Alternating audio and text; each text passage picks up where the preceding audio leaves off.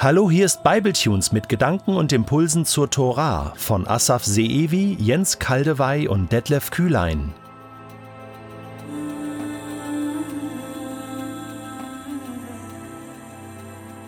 Für viele mag sich das befremdlich anhören.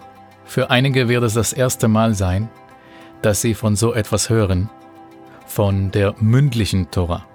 Lass uns mal, bevor wir uns mit der mündlichen Tora selbst beschäftigen, zurück zu dem Tag gehen im Text, als Mose die Tora empfing. 2. Mose 24, ab Vers 3. Mose trat vor die Israeliten und teilte ihnen die Gebote und Bestimmungen des Herrn mit.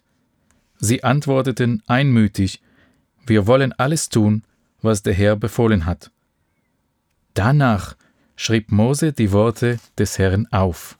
Das heißt, erst erzählt er mündlich, was er empfing, und dann hat er etwas niedergeschrieben. Was hat er genau niedergeschrieben? Jedes Wort, was er erzählt hat? Ist das deckungsgleich? Oder haben wir hier doch mit zwei Parallelwerken zu tun?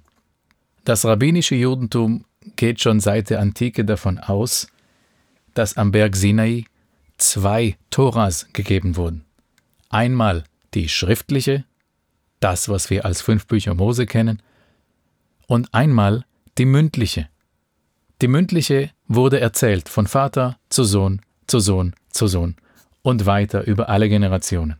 Ein überlieferter Satz beschreibt die Herkunft der mündlichen Tora. Mose bekam die Tora aus dem Sinai und übergab sie Josua und Josua den Alten, und die Alten den Propheten, und die Propheten übergaben sie den Mitgliedern des Hohen Rates. Das war gerade der erste Satz im Traktat Väter in der Mishnah. Was ist genau diese Mishnah? Da müssen wir einen weiteren Zeitsprung machen. Im Jahr 132 nach Christi Geburt herrschte Kaiser Hadrian auch über Judäa. In seinen Tagen wurde die jüdische Praxis größtenteils verboten. Es war verboten, den Sabbat zu halten. Es war verboten, in der Synagoge aus der Torah vorzulesen. Die Beschneidung wurde verboten. Die jüdische Identität wurde aus politischen Gründen derart eingegrenzt, dass im Laufe der Zeit das Wissen, die Überlieferungen, die Traditionen immer mehr in Vergessenheit gerieten. Einige Jahre später, rund um das Jahr 200 nach Christi Geburt, kam der Präsident des Hohen Rates, Rabbi Judah der Präsident. Er hatte eine Initiative ergriffen. Man sollte jetzt die Überlieferung, die mündliche Torah, niederschreiben, in Worten festhalten, bevor sie komplett in Vergessenheit geraten. Viele Erzählungen, Auslegungen, einzelne Mishnayot, so nennt man das, wurden festgehalten im Text und es entstand ein neues Werk. Dieses Werk nennen wir Mishnah.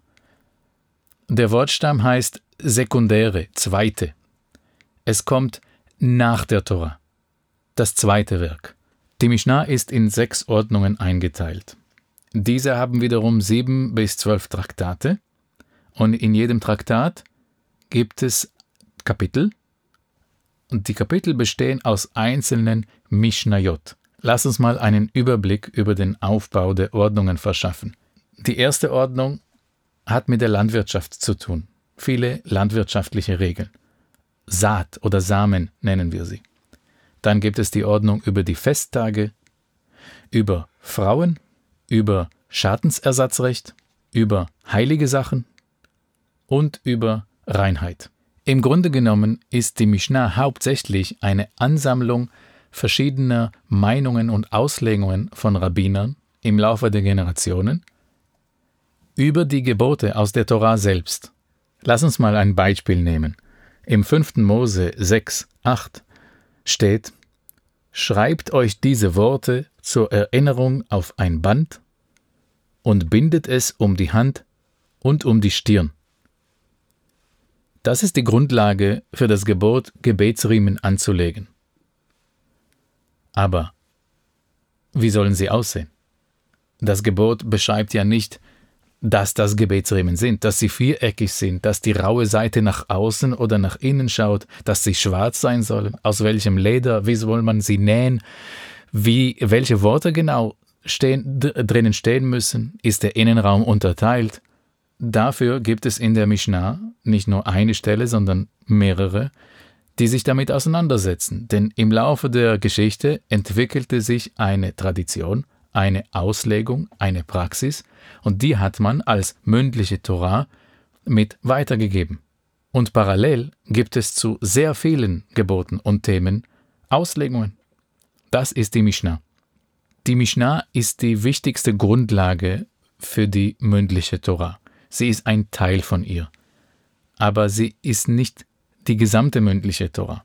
Denn als mündliche Torah verstehen Juden heute auch noch weitere spätere Werke, die hinzugekommen sind. Dazu gehört das Bollwerk Talmud und der Midrash, und mit diesen beiden werden wir uns im Rahmen der jüdischen Auslegungskultur in einer separaten Episode beschäftigen. Jetzt, wozu brauchen wir überhaupt diese Auslegung, diese Überlieferung? Warum reicht es nicht, was in der Tora steht? Das sieht man am besten an Beispielen. Aus der Ordnung Festtage 1.5.